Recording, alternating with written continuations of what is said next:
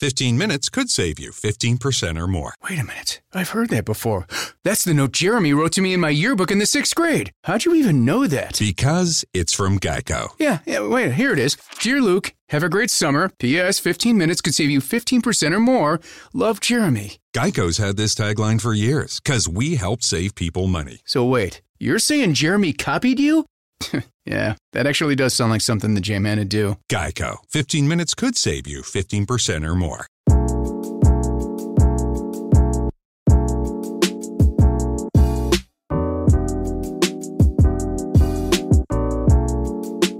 Buenos días, buenas tardes ya, amigos y amigos. Una nueva edición de Cerro a la Izquierda, esta vez eh, en vivo por la tarde. Eh, estamos con un panel de nuestros compañeros y un invitado, por supuesto. Está Gamaliel Silva desde Concepción, imagino. Gamaliel, ¿cómo estás? Buenas tardes. Buenas tardes, Robinson. Eh, contento, animado de estar nuevamente junto a todos nuestros amigos y amigas, vecinos y vecinas que estarán viendo est- esta transmisión por nuestras diferentes redes, así como también quienes estarán posteriormente escuchando el podcast en las plataformas que más adelante mencionaremos. Perfecto, contento y animado. Nelson, ¿desde, ¿desde dónde estás? Yo estoy desde el- la comuna de Quillón, un pueblito rural de la región de Ñuble, donde Cas arrasó, pero estamos acá contentos. Vamos a hablar un poco de todo lo que nos dejó los resultados, así que el programa está bastante imperdible, que la gente que quiera escuchar, que quiera escuchar buena conversa, que se, que nos se conecta a través de Facebook Live y podamos conversar. Perfecto, yo les hablo desde la ciudad de Valdivia. Aquí ganó Boric por dos puntitos, muy, muy poco,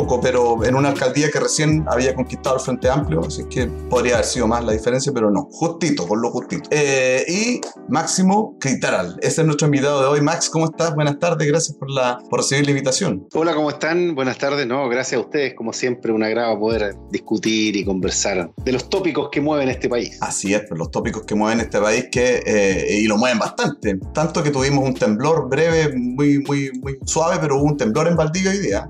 Cuento al tiro. La idea es hoy día hacer un poco balance de las elecciones, ya con la- los ánimos un poco más reposados, por lo menos de, de algunos, no sé si todo el mundo estará tan reposado, hacer ya el análisis que corresponde y la proyección también que se viene para este 21 de diciembre, la segunda vuelta, balotaje o como quiera que se llame. Em, parto entonces, pues Max, preguntándote, ¿alguna sorpresa para ti? Eh, ¿Era un poco lo esperado, más allá de, lo- de las encuestas, pero como del- de lo que sucedió finalmente en la, en la llegada final? Sí, yo, yo verdad, no pensaba que, que lo que se decía por algunos parlamentarios y parlamentarias, que una vez tiene acceso a, a- a la trastienda de, lo- de, las, de las campañas, eh, habían algunos parlamentarios parlamentarias que, que insinuaban que, que, que Casa había crecido importantemente y que, le- no le hacía ruido los datos de la encuesta. Yo la verdad que tenía una impresión distinta, pero ah, justamente apareció un votante eh, de CAS y, y claro, uno que había tomado la distancia de las encuestas, eh,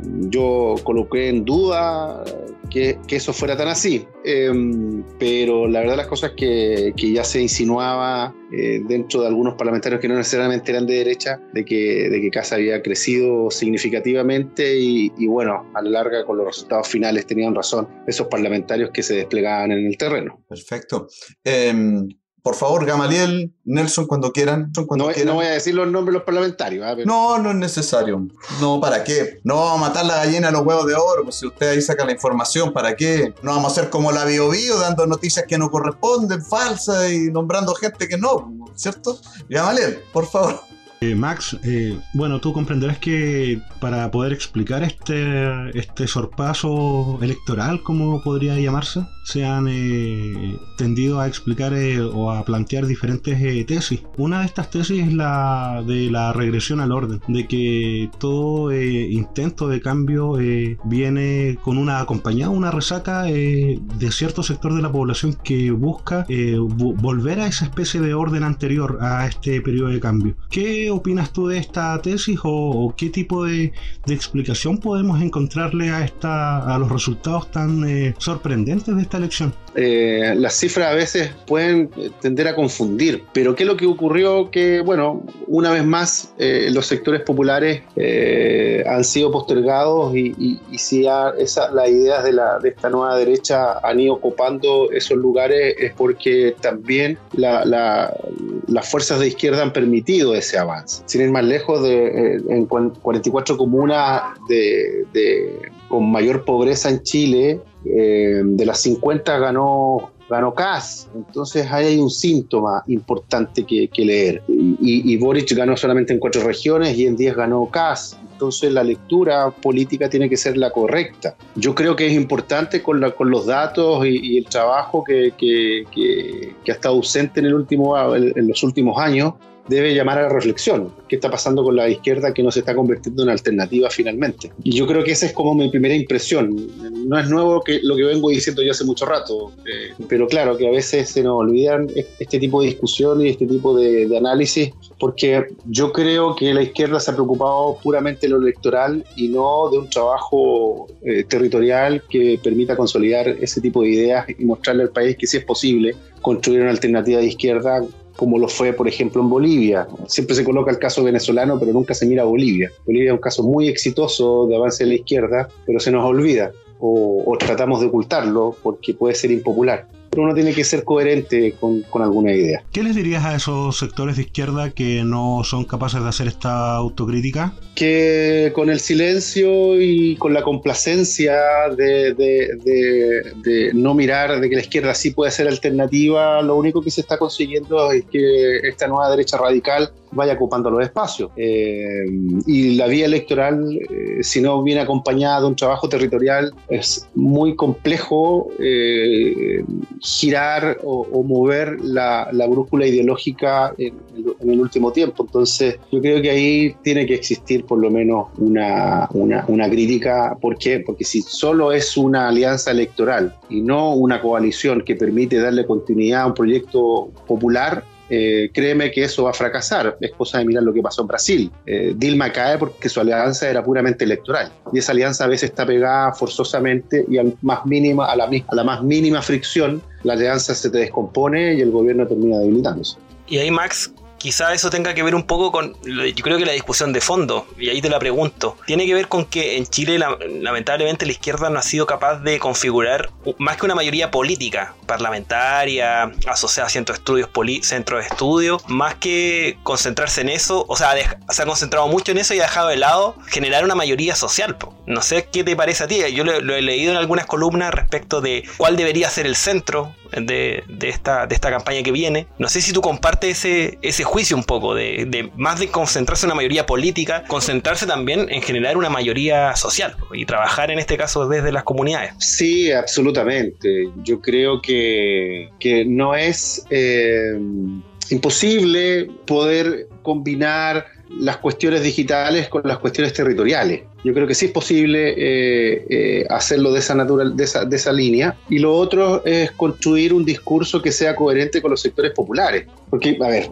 ¿qué es lo lógico? Que los sectores populares vayan creyendo en los proyectos de izquierda. Lo, lo ilógico es que los sectores populares vayan mirando hacia la derecha como eh, el mecanismo de superación de sus traumas sociales y de sus problemáticas. Porque se supone que la izquierda tiene mayor sensibilidad con esos temas. ¿ah? Salvo que en el fondo no seas izquierda y, por tanto solo te, focalices en lo puramente electoral. Eh, porque, porque eso quiere decir que, al focalizarse en lo puramente electoral, eh, todos estos meses la preocupación fue solo en esa dirección y no construir poder popular. ¿ah? Y eso eh, hace mucho rato que está ausente. Por eso la derecha no solo te ha ganado los gobiernos y te ha ganado espacios de representación popular, sino que también eh, está a puertas de eh, llevar al poder a, esta nueva derecha radical. O sea, ya no es la centro derecha, sino que es una nueva derecha radical que se está conformando y yo no, no, estoy de acuerdo con la tesis de Peña de que aquí hay un avance conservador. No, yo más que un avance conservador hay un retroceso a la izquierda a los sectores populares. Ah, desde ahí uno tiene que comenzar eh, ese análisis. Y, esta especie de aburguesamiento de, de sectores de izquierda creo que también han contribuido a este avance de esta nueva derecha radical. Sí, pues en ese sentido yo, comparto esa idea también contigo, Max, de que eh, la izquierda es la que abandona eh, los sectores populares, no entrega propuesta clara, ¿cierto? No habla de los asuntos que quieren escuchar los sectores más, más carenciados de la sociedad. Tú hablabas de las 50 o 44, creo que dijiste, comunas más pobres, ¿sí? Y quisiera preguntarte ahí, o sea, 6 ganó Boris, 4 K, una cosa así, ¿no? 44 K, 6 ganó Boris. Ya. Mira, hay preguntarle también porque se da que en esas comunas yo me imagino que la participación es muy menor al promedio nacional. Es menor, ¿cierto? Que el promedio nacional. Se da también de que hay un gran espectro del mundo popular que no es que tampoco esté creyendo a buenas a primeras al, mensaje de Cast o, a, esa derecha radical, sino que simplemente eh, opta por eh, no expresar opinión. Y, y, está ahí, esperando que algún día alguien le diga algo interesante que la movilice, ¿no? ¿Pasa eso también? ¿Pueden verlo? O sea, ¿Tiene que ver con eso, con ese tema de participación? Tiene que ver con ese tema de participación, tiene que ver que no se sienten convocados y convocadas por un proyecto que, los reconozca, que los visibilice. ¿ah? Eh, no por algo se ha dicho directamente en la campaña de Boric que hay que salir de Ñuñoa y, llegar a los territorios. Eh, eso es una... tarde, ¿no? Bastante, no, bastante tarde. Desde, desde un inicio tendría que haber sido así y también es hay un sector de la población que no, está, no se está identificando con la agenda que está promoviendo el, Frente Amplio.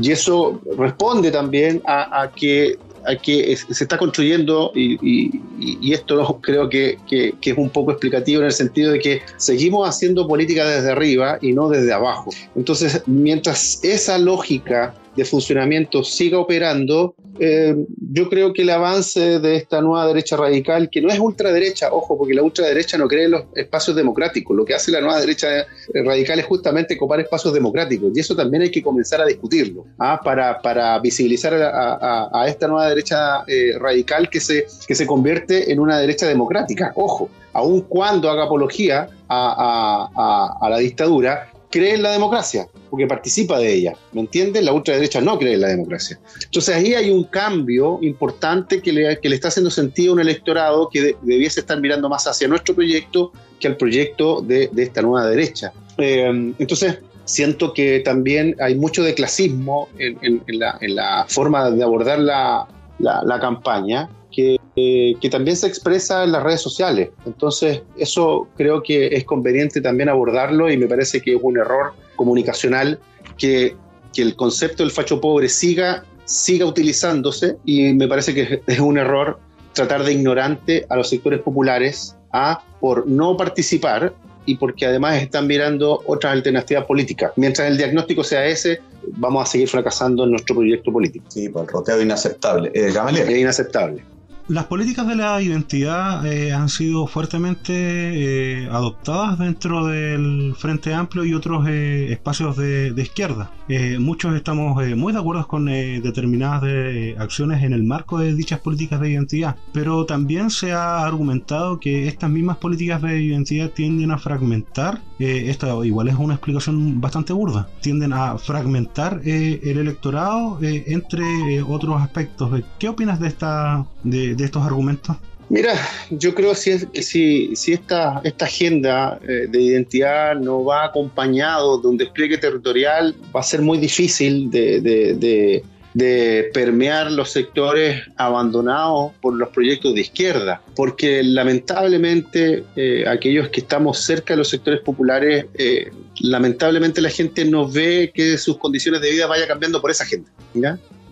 porque además el narcotráfico ha ido penetrando las poblaciones de una manera brutal eh, y tienen otros códigos eh, y a veces, eh, y en muchas, en muchas veces, en muchos casos, el narcotráfico está reemplazando al Estado. Entonces, también hay creo que es importante porque, porque los sectores populares tienden a ser muy conservadores en algunas direcciones, porque, porque lamentablemente no hay una construcción de una educación popular que vaya cambiando ciertas mentalidades. Entonces, yo no sé si eso viene a fragmentar, yo creo que no, no, no se ha hecho un trabajo de largo plazo porque el proyecto es el puramente electoral y no es un proyecto convocante. ¿ah? y que, que lamentablemente, insisto, se convierte en un proyecto elitista eh, y eso tiene que cambiar.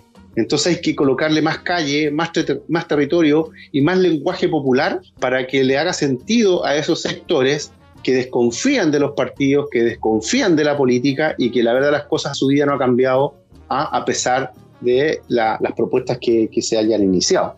Sí, mira, tenemos algunas preguntas de la gente que nos está viendo. Saludarlos a todos también. Eh, Cecilia Torres, saludos a todos ustedes. Daniel Fernández, hola, saludos al equipo ahí. Tata, ¿cómo estás en Concepción?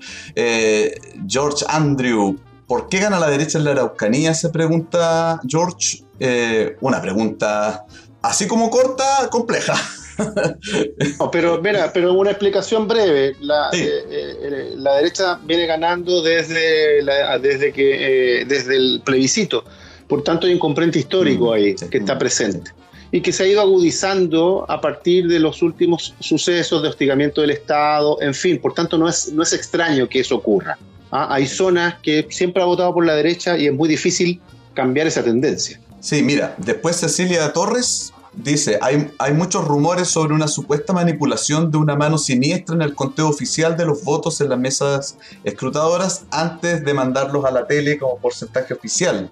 ¿Qué opinan ustedes? Dice, y después explica más su pregunta. Es que es imposible que después de los millones de personas de la prueba, 80%, y las miles de votos a favor de la oposición en las elecciones de alcaldes y concejales, de, un día para otro les cambien su, ideal. Eh, recuerda, recuerdo la frase del Bombo Fica. Sospechosa la weá, debe ser esa la frase, ¿cierto? Eh, eso, pregunta eh, Cecilia, el tema del CERVEL, que poco se ha hablado, ¿no? Sí, hay mesas descuadradas. Siempre ha habido un descuadre en el conteo, pero, pero era más bien marginal. En este caso hay un descuadre bien importante y habría que ver a, quién, a qué candidato o candidata favorece, pero parece que el impacto, yo lo coloqué en, mi Facebook, eh, una información eh, que parece, y ahí la gente me responde y va colocando algunos antecedentes que le pueden servir a, la, auditora, eh, en el sentido que sería, se podría cambiar la composición del Parlamento y también los cores. Y la diferencia en presidenciales es más bien entre un 2 2,5%. Pero la mayor diferencia, aparentemente, dentro de estas mesas descuadradas, insisto, todo en condicional, eh, estaría dándose más en representación parlamentaria y en core. Ahora, con respecto al tema del 80%, vuelvo a insistir, eh, ese 80% para mí es engañoso, porque en ese 80% estaba Desbordes, estaba no, eh, y otros tantos más de la derecha que presionaron por un cambio constitucional, ¿ah? que se la jugaron por ese cambio constitucional. Por tanto, yo creo que, engañarnos con respecto a ese 80% eh, resulta complejo porque habían, eh, incluso hasta Piñera no lo dijo de manera directa, pero él se la jugó por, la nueva, por esta nueva constitución. Por tanto, hubo una derecha que participó del proceso. ¿ah? Y creer que, ese es el, que el 80% es todo de izquierda, eh, hay un error en ese diagnóstico y en, esa, y en ese análisis. Por tanto, ahí la auditora hay que tener, eh, la, la perdón, la, la chica que nos manda la, la, pregunta tiene que, que hay que mirarlo con, con bastante recelo ese porcentaje porque finalmente lo que ocurrió, sí, todos quieren un cambio constitucional, pero parece que hay algunos que quieren un cambio constitucional eh, más, eh, eh, más próximo y otros que lo quieren con, cierta gradualidad. Y ahí está la disputa que se está dando actualmente, pero, pero hay mesas descuadradas en el CERVEL. Antes de darle la palabra a Nelson, que también va a intervenir, una pregunta técnica ahí lo que hacen eh, los colegios escrutadores al día siguiente, creo que a partir del lunes, no sé si es solo un día o varios días, que trabajan recontando las actas, ¿cierto? Una vez terminado el día de la elección. Ahí es donde se despeja el tema de las mesas descuadradas. Eh, ¿Es en ese proceso o es posterior? En ese proceso debiese darse la, el, equilibrio, si es que hay un, un maltipeo, en fin, algún dato que no corresponda, es un proceso que se da. Porque ellos vuelven a contar todo, ¿cierto? Claro, porque, porque tienen que cuadrar los resultados con, con, las actas que, que, llegan desde los lugares de votación. Entonces ahí hay un punto que, que puede ser complicado, pero además, además con la gran cantidad de personas que, que no pudo votar finalmente, eh, la situación se amplifica aún más. Pero insisto, ha ocurrido en otras ocasiones. El asunto es que hoy nos encontramos con un descuadre de mesa superior a otros procesos electorales. Perfecto. Eh, Nelson. Eh, sí, mira, eh, desglosando un poco los resultados, igual hay un, hay un tema llamativo en los resultados, por lo menos en las parlamentarias, que tiene que ver que, por un lado, tenemos la irrupción de partidos de, de derecha más, eh, podríamos decir, dura, que está representada por republicanos y tenemos estos partidos. Dígalo por su nombre, es Nueva Derecha Radical. Hay que instalar el concepto, hay que instalar esa idea porque si no, que la gente lo tenga claro. Este es el avance de una nueva derecha radical que no es un fenómeno local, ojo. Derecha radical, bueno, está asociada al fenómeno de Bolsonaro, al fenómeno de Trump, está absolutamente como en concordancia con ella. Pero la erupción de, este, de este conglomerado como en el Parlamento, y también la erupción, por ejemplo, del Partido de la Gente con algunos, con algunos parlamentarios, versus algunos representantes de movimientos sociales y también de comunidades eh, LGTB que también ingresan al Parlamento. Oye, o en lo mismo el caso de Fabiola Campillay, ¿son fenómenos que son contradictorios o son fenómenos que tienen que ver con un mismo proceso político y que te hablan un poco de este Chile actual? Bueno, yo creo que forman parte de este proceso político que, nos estamos dando. En el, caso de Fabiola, bueno, Fabiola creo que logra más de 400.000 votos, una, una votación significativa a casi la cantidad de votos que, que, se necesitan o incluso más todavía para, para que Boric pueda ganar la presidencia. Sí, porque además también eh, tiene que ver un poco con la conformación de las listas, en fin, son otras otras cuestiones, porque, porque tú te puedes encontrar con candidatos que lograron una, votación, pero tremendamente potente, pero no lograron entrar al Parlamento porque iban de forma independiente. ¿ah? En el caso de, de París, ahí hay un fenómeno interesante, pero que además la memoria es corta en nuestro país. Parisi eh, no, es que haya ganado ahora, Parisi viene desarrollando un trabajo político eh, a través de, los medios de comunicación hace mucho rato. Recuerden que era un activo eh, panelista de canales de televisión. ¿ya? Entonces ahí va, va logrando una cierta visibilidad, que, después se matiza o se, convierte en un candidato a partir del, apoyo que le, que le brinda eh, Patricio Meri, no sé si ustedes lo, ubican, eh, y Pato Meri construye políticamente a eh, Franco Parisi, apoyado por los medios de comunicación, por su, visibilidad, en los medios de comunicación, en la red y en otros espacios. ¿ah? Que, también en algún momento compartió con Julio César Rodríguez. Entonces, no es una persona desconocida.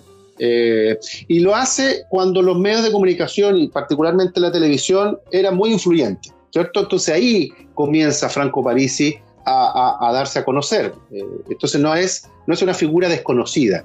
Lo que ocurre es que logra entender el proceso político en que estaba Chile, que hace mucho rato, ¿ah? con partidos políticos deslegitimados, con, con gente que no se sentía identificada ni por la izquierda ni por la derecha, que si bien se autodefinen como de centro, en el fondo estaban, lo voy a decir de manera muy coloquial, estaban chatos, chatas de los partidos tradicionales, de la ley política. Y por tanto él construye un lenguaje muy simple que con el paso del tiempo eh, lo va matizando y ahora hace una combinación territorial versus combinación digital.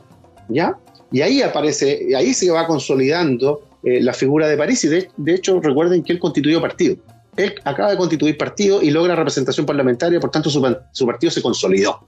A diferencia de partidos históricos que hoy dejaron de desaparecer, como el Partido Humanista, como el Partido Progresista, como el Ecologista Verde y otros tantos que eh, echaron en un problema de representación popular bastante significativo. Él logra eh, encontrar ese nicho y, aprovecha esta ola de descontento que se viene desarrollando en nuestro país muy inteligentemente ¿ah? y se instala como una tercera fuerza política. Ahora, mi pregunta es, aprovechando la pregunta de Nelson, ¿Qué hubiese pasado si Franco Parisi puede hacer campaña territorial, puede hacer campaña en Chile? ¿Y qué hubiese pasado si Franco Parisi no tiene la demanda de pensión de alimentos? Probablemente sería otro el escenario. Entonces también él va a entrar en una disyuntiva, en el sentido de apoyar a un candidato o mantenerse distante y fortalecer su figura y convertirse en un candidato potente en las próximas elecciones presidenciales. En ese escenario estamos, en ese escenario estamos. Y la lectura tiene que ser correcta, pero hay una diversidad, pero finalmente lo que ocurrió es que eh, eh, el Parlamento, la Cámara de Diputados, estaba prácticamente en un empate. Sí, en ese sentido hay que ver claramente una cuestión respecto a la votación de Parisi y es su territorialización. Eh, el fuerte apoyo en Antofagasta, el fuerte apoyo en el Biobío. Y yo quiero dar un dato ahí respecto a eso de corte más histórico. Dos regiones históricamente muy potentes para la concertación es un votante, un voto histórico de la concertación. Recordemos que en el Biobío se dieron las votaciones más altas desde el plebiscito del 88. Las primeras parlamentarias había distritos donde se doblaba, ¿cierto? Respecto a la derecha, eso se fue perdiendo con el tiempo por el avance de la UDI. Y en Antofagasta algo similar. También una zona muy potente, un voto de la centroizquierda. Entonces, yo quisiera llamar la atención sobre eso. ¿Y qué te parece a ti, Max? Eh, esto de que sean dos regiones de fuerte componente obrero, de clase obrera importante, históricamente estoy hablando, ¿no? Ahora, eh, y que ahí es donde Parisi crezca. Tal vez agarró un nicho de huérfanos que ya estaban hartos de la concertación y que hoy día optan por esta figura. Eh, es por ahí también una parte de la explicación, quiero decir. Sí, y además eh, logró tener vínculos con dirigentes. ¿ah? El, Partido de la Gente, el, presidente es un dirigente del norte, creo que es dirigente minero, hay que, hay que empezar a rastrear el perfil, ¿ah? los votantes, yo creo que ese trabajo hay que hacerlo. Profesores. profesores, tú tienes mineros. Creo que los parlamentarios que se eligieron había varios que son profesores. Exacto, a mí me tocó, eh, yo entrevisté en mi Instagram a, un eh, candidato que, me escribía, eh, a Raúl, me decía, profe, me, trataba de profesor, profesor, sabe que voy de, voy de candidato. yo le di una manito ahí en el Instagram y salió electo. él es del Distrito 8, y le, he ido sacando información con respecto a la construcción del perfil del votante y por qué Parisi se convirtió en alternativa. Entonces tú estás con una clase media baja, eh, ilustrada, por llamarlo así, eh, que no quiere que, se, que se termine todo este sistema, que, cree en el emprendimiento, que, quiere mejorar sus condiciones de vida eh, y que busca un referente que lo interprete en esa dirección eh, pero que también, que también necesita que, le solucionen sus problemas. ¿Me entiendes? ¿Ah? Eh, entonces hace un cálculo electoral bien, bien importante, no son ignorantes como, como, como dijo el alcalde de, Recoleta, ¿ah? eh, y por tanto es un electorado y, es una militancia que, quiere superarse a sí misma y que tanto la izquierda como la derecha en, el, diagnóstico eh, su preocupación era su propia élite y no aquellos sectores abandonados por la política tradicional. Perfecto. Le doy la palabra a Nelson. Antes, si Nelson me esperas un cachito porque tengo que hacer una, no una mención, porque no, no, pero sí decir que evidentemente estamos como Cerro a la Izquierda en redes sociales, tenemos un fanpage muy activo en Facebook, también comentar con el hashtag Cerro a la Izquierda, en Twitter eh, eh, preferentemente, pero también tenemos eh, perfil en Instagram, tenemos cuenta en Spotify, en YouTube, estamos en todas partes y también, y también en Patreon. Entonces saludar a nuestros primeros patrocinantes, otro, otro nivel, ¿cierto? Gabriela Cusimaita, Guillermo Aguilar, Gabriela Alarcón, Luna Sae y Daniel Conejero que también se integra. Muchas gracias chicos por aportar ahí en Patreon y, también eh, estamos deseosos de que aumente ese, esa gente en Patreon porque nos permite seguir eh, generando contenido. Decirles también que estamos por la red de radios comunitarias, Radio Voz de la Mujer en Concepción, Radio Fiesta Mixa en Nacimiento, Radio Ucán de San Fernando en la provincia de Colchagua, Radio Manque de Rancagua, Radio Monte Águila en la comuna de Cabrero, Radio Valentina en Ranguelmo, comuna de Coelemu, y en Radio Villa Francia y Radio Villa Olímpica en la región metropolitana. También en Radio de Jim Folil de elpuelche.cl en Panguipulli, región de los ríos, y a través de Radio Sentipensares desde Buenos Aires, Argentina, para todo el continente. También nuestro contenido lo pueden encontrar en resumen.cl. Dicho todo lo anterior, por favor, Nelson, adelante. Sí, eh, bueno, ahí como estamos hablando de París, ahí se me ocurrió una pregunta y también combinarla con una que aparece acá de Alejandro, de nuestro querido DJ Jano que no pudo estar hoy día, pero en su espíritu está con nosotros y que tiene que ver con el fenómeno de París en este caso. Eh, podría ser, en este caso, el fenómeno de París eh, una, una nueva, responder a un mismo fenómeno parecido al de la lista del pueblo en la elección convencional, que eran candidaturas independientes, fuera del, del estrado político, eh, desplazados del sistema, entre comillas, que buscaron una representación? Eh, ¿Responden al mismo fenómeno? ¿Tú lo ves como similitud en esos dos? Sí, no, yo creo que hay similitud en términos del contexto, de la crítica a la clase política tradicional. Eh, creo que hay cosas bien interesantes ahí de ambos fenómenos. lo que sí a la lista del pueblo le faltó conducción política. Creo que ahí cometió un, un error garrafal eh, creo que desperdició una oportunidad política bien, bien, bien interesante, tal vez desorientaron, eh, y ahí es justamente cuando hay que comenzar a darle forma a, tu proyecto político para no cometer errores y terminar en lo que terminó. París hizo la lectura correcta. ¿ah? Eh, además, educando económicamente, apelando a los derechos, en fin, creo que, esas cosas eh, que fueron tremendamente prácticas le hicieron sentido al electorado, ¿ya? Y que, y que bueno, eh, eh, instaló el, discurso de que, de que es una persona perseguida por el establishment, sobre todo el establishment comunicacional, y, que logró convencer a su electorado. ¿ah? tiene ahí un poder de convencimiento importante. Y lo otro es que, que, que, también hay que analizarlo, es que a pesar de todas sus problemáticas, incluso una situación tan sensible como es la presión de alimentos, la gente igual le votó, le terminó votando. Es decir, que la gente hoy está votando por la persona, quizás por el proyecto, y no le interesa eh, que los problemas con los cuales trae eh, sean un impedimento para votarle.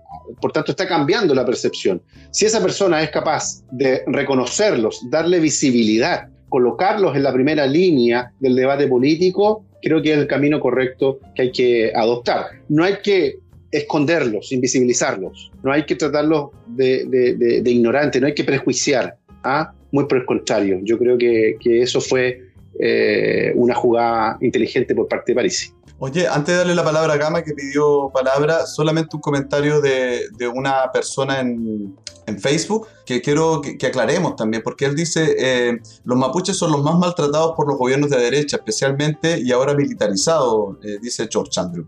No es comprensible. Eh, tal vez ahí explicar, Max, si quieres hacerlo tú, sí, porque la Araucanía, la demografía, no es mapuche mayoritariamente, primero, la mayor parte de la población no es mapuche. Y, segundo, bueno, yo creo que participan bastante menos del proceso también. Max, no sé si tú tienes algo que decir ahí. Sí, participan menos del proceso, pero además yo creo que, hay, que, está equivocado eh, el, auditor eh, al respecto, porque dice que los mapuches son los más maltratados por la derecha.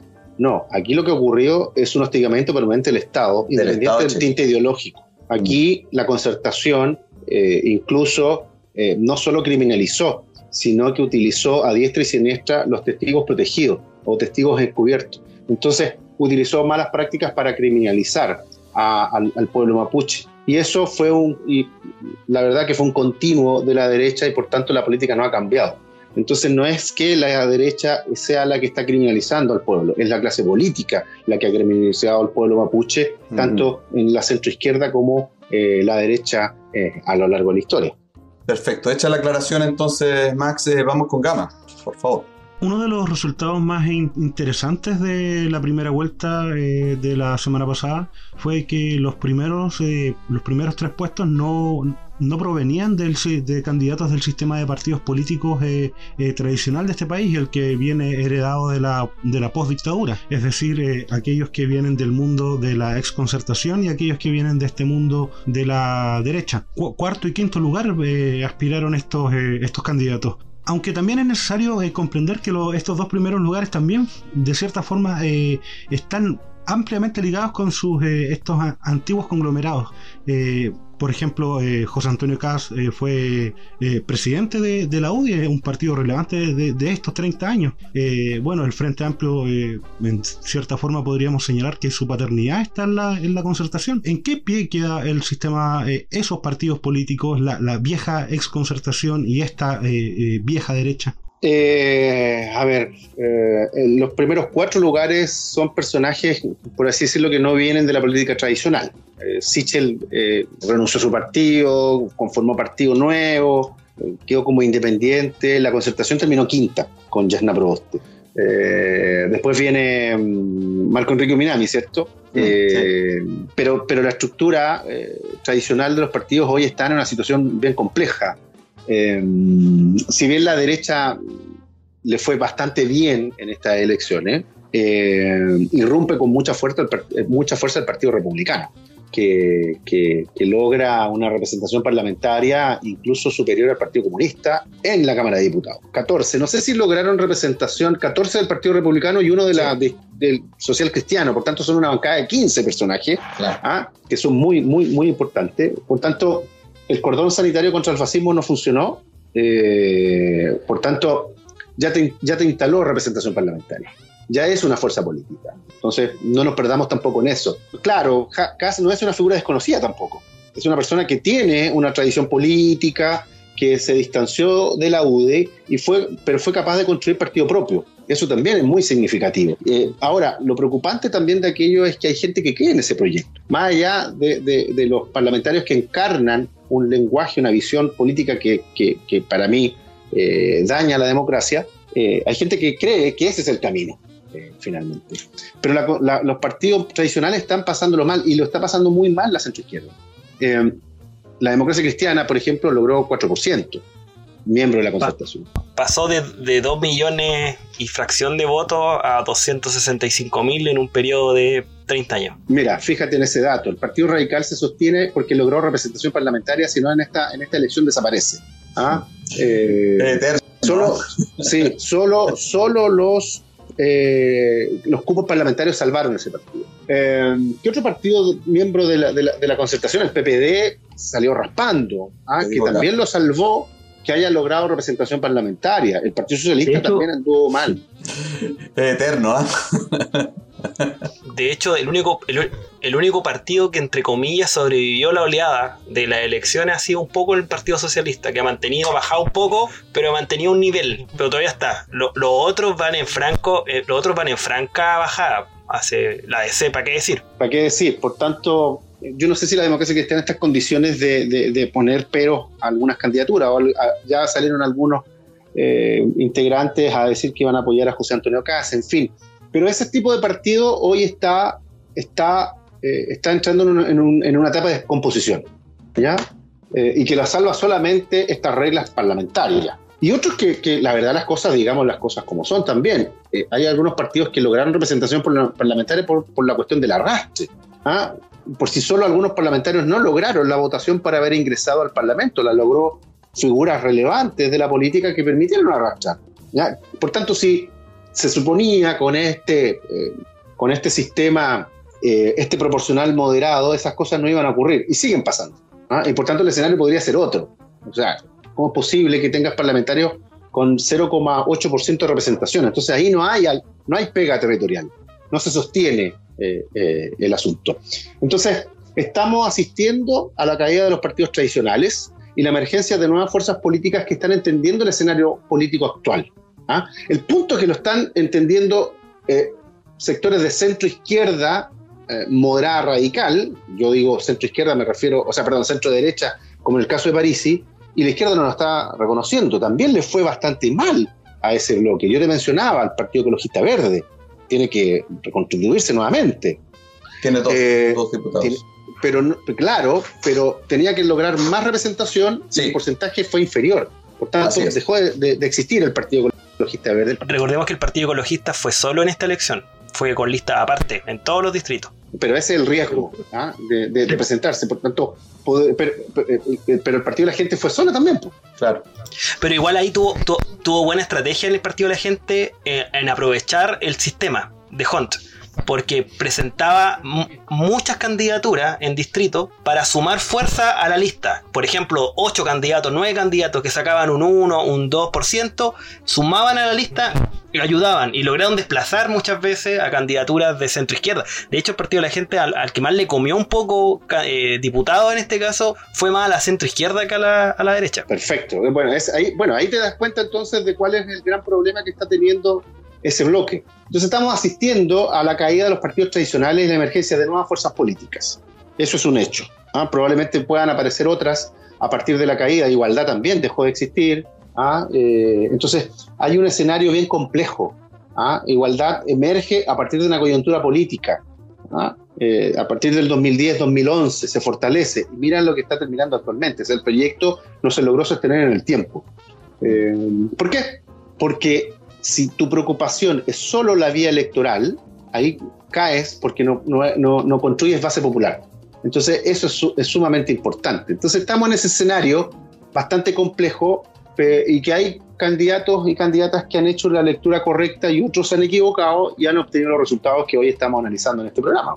Claro, entonces hoy día lo que está pasando, para llevarlo al terreno de las proyecciones también, es que eh, al parecer Boris da una señal al, siguiente día, ¿cierto? Una bajada pintana ahí potentemente con la alcaldesa, que parece que es muy popular en esa comuna. Yo no lo sé, tú sabrás, Max, si es así, pero, pero evidentemente era un, gesto potente hacia el mundo popular, ¿cierto?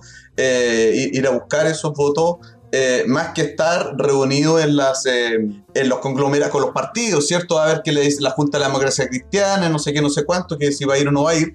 Entonces, ¿te parece que esa es la estrategia correcta eh, para proyectar una candidatura de Boric que está a tiro de piedra, digámoslo? Son dos puntos, no, es tanto, ¿no? O, crees que ya es demasiado tarde? No, o sea, mucho tiempo no tiene, por tanto, tiene que, tomar decisiones bien acertada. El, concentrarse en comunas de Santiago, de, enroque popular, le hace bien. El asunto es que le fue bien en la región metropolitana y le fue horrible en regiones.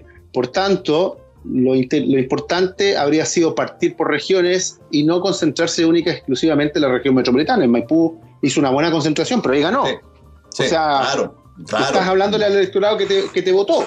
Entonces tienes que concentrarte en regiones. ¿Y tú, tú, dirías que Antofagasta, por ejemplo, la tierra de París, sí sería ideal? Sí, tiene que irse a Antofagasta, tiene que irse a las zonas donde Bio, donde, donde la cosa no anduvo muy bien, eh, donde tiene que convencer a, su electorado, pero hay personas dentro del comando que no le, no le, no le favorecen mucho. Las declaraciones de Daniel Jado eh, ayer o antes de ayer, no recuerdo, eh, realmente que, que, son, son equivocadas. o las de Telier también en la semana. Pero es que hablemos un poco de eso, porque las la, declaraciones. Pero han sido, han sido varias, han sido dos o tres del Partido Comunista que han venido así como, como pequeñas movidas de piso.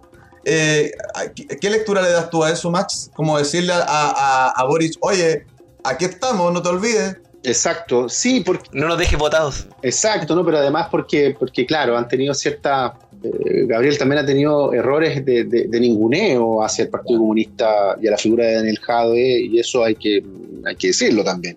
Pero, pero claro, el cambio de, enfoque, de, estrategia política, creo que, que, tensiona más a Gabriel Boric que a José Antonio Caz, ¿ya?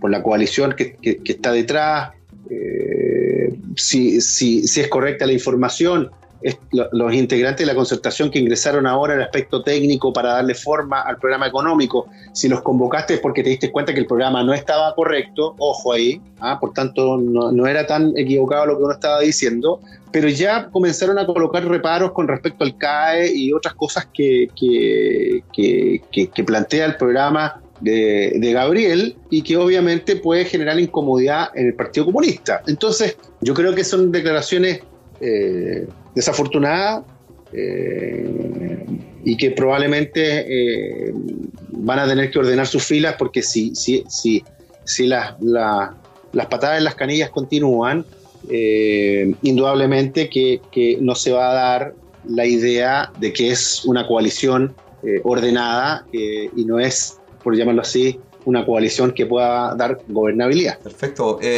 no sé si Gama te quieres preguntar intervenir? Max, eh, ¿cuáles crees tú que deberían ser estos ejes articuladores de esta ya segunda campaña, de campaña segunda vuelta, bien digo?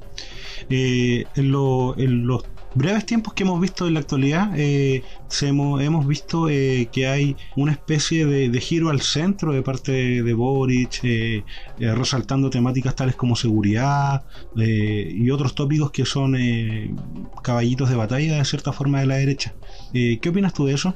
A ver, yo, yo creo que cuando uno dice que hay que mirar al centro, no tienes que perderte en tus convicciones. Una cosa es mirar al centro y otra cosa es estar mirando a la centro derecha. Yo creo que ahí hay un error eh, clave. Yo creo que Gabriel debería concentrarse en tres, cuatro ideas centrales eh, que le hagan sentido al votante. Puede ser la convención, por ejemplo, que yo hubiese preferido una asamblea constituyente, pero bueno, eh, nunca fuimos escuchados y, era ser demasiado de izquierda plantear un relato de esa naturaleza. educación también podría ser perfectamente esa, esa otra idea. Ahora, la izquierda sí puede hablar de delincuencia. Y en el enfoque está el cambio. ¿ah? Porque la verdad es que, no sé, de repente José Antonio Caz suena casi un Harry Potter que, va a solucionar el problema de delincuencia de la noche a la mañana. Y eso no va a ser así. Y ahí puede haber un riesgo en el sentido de las expectativas que se pueden ir generando. Entonces, yo creo que eh, en el poco tiempo que hay, dos o tres ideas, cuatro ideas fuerza del programa, eh, y con esas tratar de llegar a, las regiones que, que, no te votaron, ¿ah? porque recuerden que eh, Gabriel ganó cuatro regiones y el resto las, y, diez regiones las ganó José Antonio Casa. Entonces esos datos es sumamente importante de tener en la mesa. ¿ah? Eh, ¿Por qué perdiste en el norte? El tema migratorio es un tema importante. La izquierda lo puede abordar pero lo puedes abordar sin sí, es que el narcotráfico es relevante en este país y me sorprende que y me sorprende que la izquierda no tenga una fórmula al respecto. La, izquierda sí puede hablar de esos temas sin perder tus convicciones, sin transar tus convicciones, porque si tú terminas transando tus convicciones, no solo te empiezas a mimetizar con la derecha, sino que finalmente el electorado no prefiere el sucedáneo y vota por el original. Y eso creo que también es importante que lo tengamos en claro. Y lo otro es que si en materia de seguridad tienen los mismos personajes que montaron eh, eh, eh, casos vinculados con los mapuches y fracasaron en materia de Operación Huracán. En la operación Huracán, créeme que la dirección es la incorrecta. Insisto, si suma gente que fracasó en materia de delincuencia, el resultado que podemos esperar no es el más auspicioso. Claro, Mahmoud se puede quedar en la casa nomás con su gente. ¿Para qué? jubilémoslo ya, sí, ¿cierto? A dar más nombres, pero uno sabe quiénes estuvieron detrás de ese proyecto y que hoy son la cara visible de, en materia de seguridad y fueron un fracaso. Pero bueno, eh, esa es otra cosa. Nelson, vamos quedando ya con poquitos minutos para, para, el cierre. Súper rápido, sí, muy entretenido. Espero que no haya, no haya aburrido a, los... No, para nada. No, estuvo, de hecho estuvo bastante, bastante interacción en redes sociales, debo decirles, chiquillos, he estado leyendo. No, mira, te iba a consultar justamente por un, por ese, por el tema de la reconfiguración de fuerzas ahora en segunda vuelta.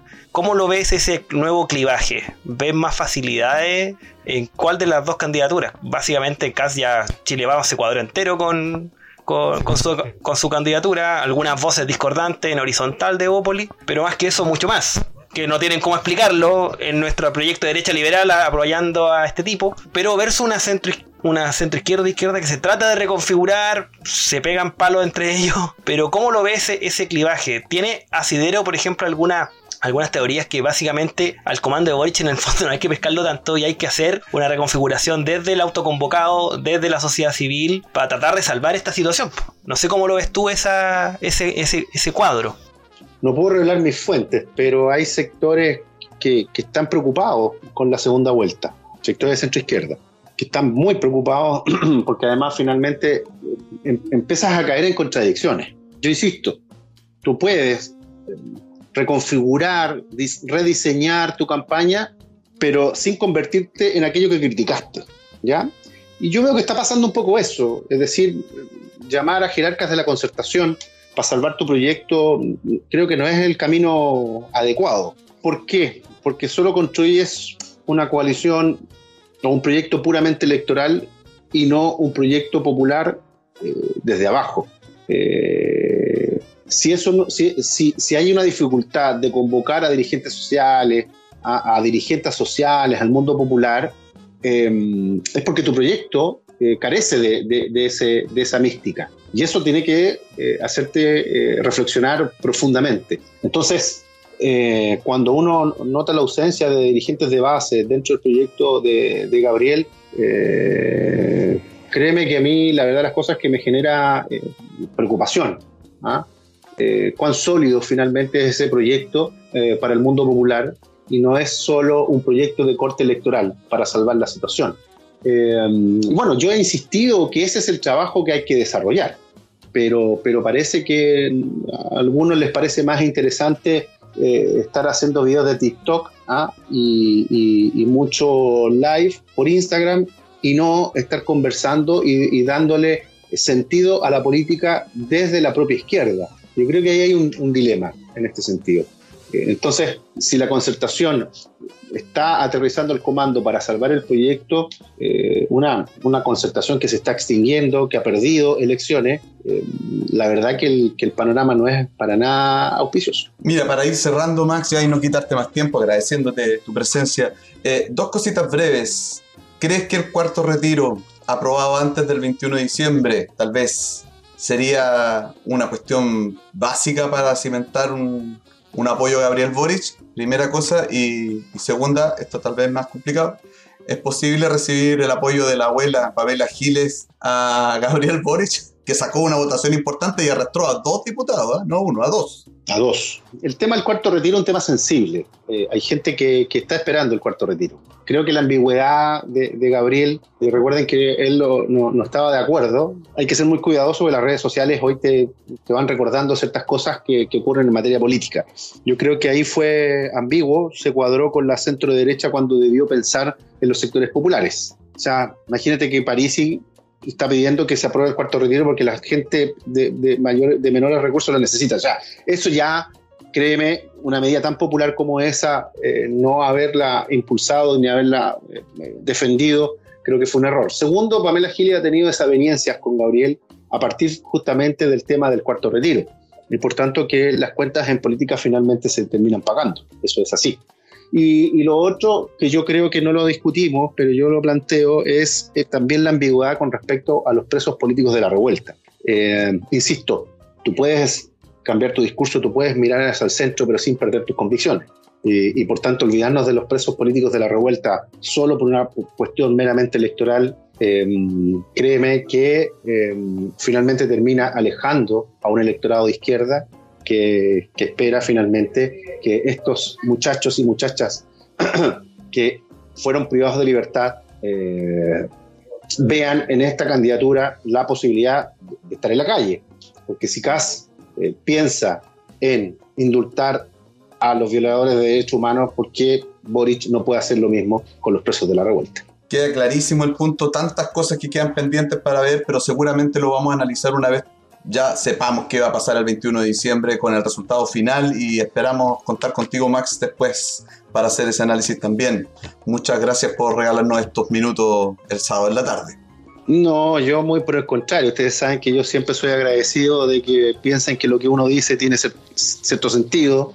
Eh, qué bueno que también hay un sector, no sé si intelectual, pero por lo menos pensante de la izquierda, eh, que no viene de la elite, que sí podemos hacer análisis ¿ah? eh, y, que también los análisis en algún momento en Chile fueron un análisis de clase, ¿ah? es decir, que solo aquellos sectores más acomodados provenientes de universidades privadas tenían la posibilidad de expresar ideas y creo que eso ha ido cambiando y espacios como, como el de ustedes, que también a mí me ha considerado, creo que yo tengo que ser muy solidario y, filántropo en esa, en esa dirección, así que muy por el contrario, yo agradecido de que ustedes puedan pensar que al menos uno dice algunas cosas medianamente coherentes. No, más que coherente. Muchas gracias, Max. Eh, gracias también a Gama y a Nelson por estar hoy día. Nos vemos en la nueva edición de Cerro la Izquierda la próxima semana. Que estén muy bien. Cuídense. Chau, chau.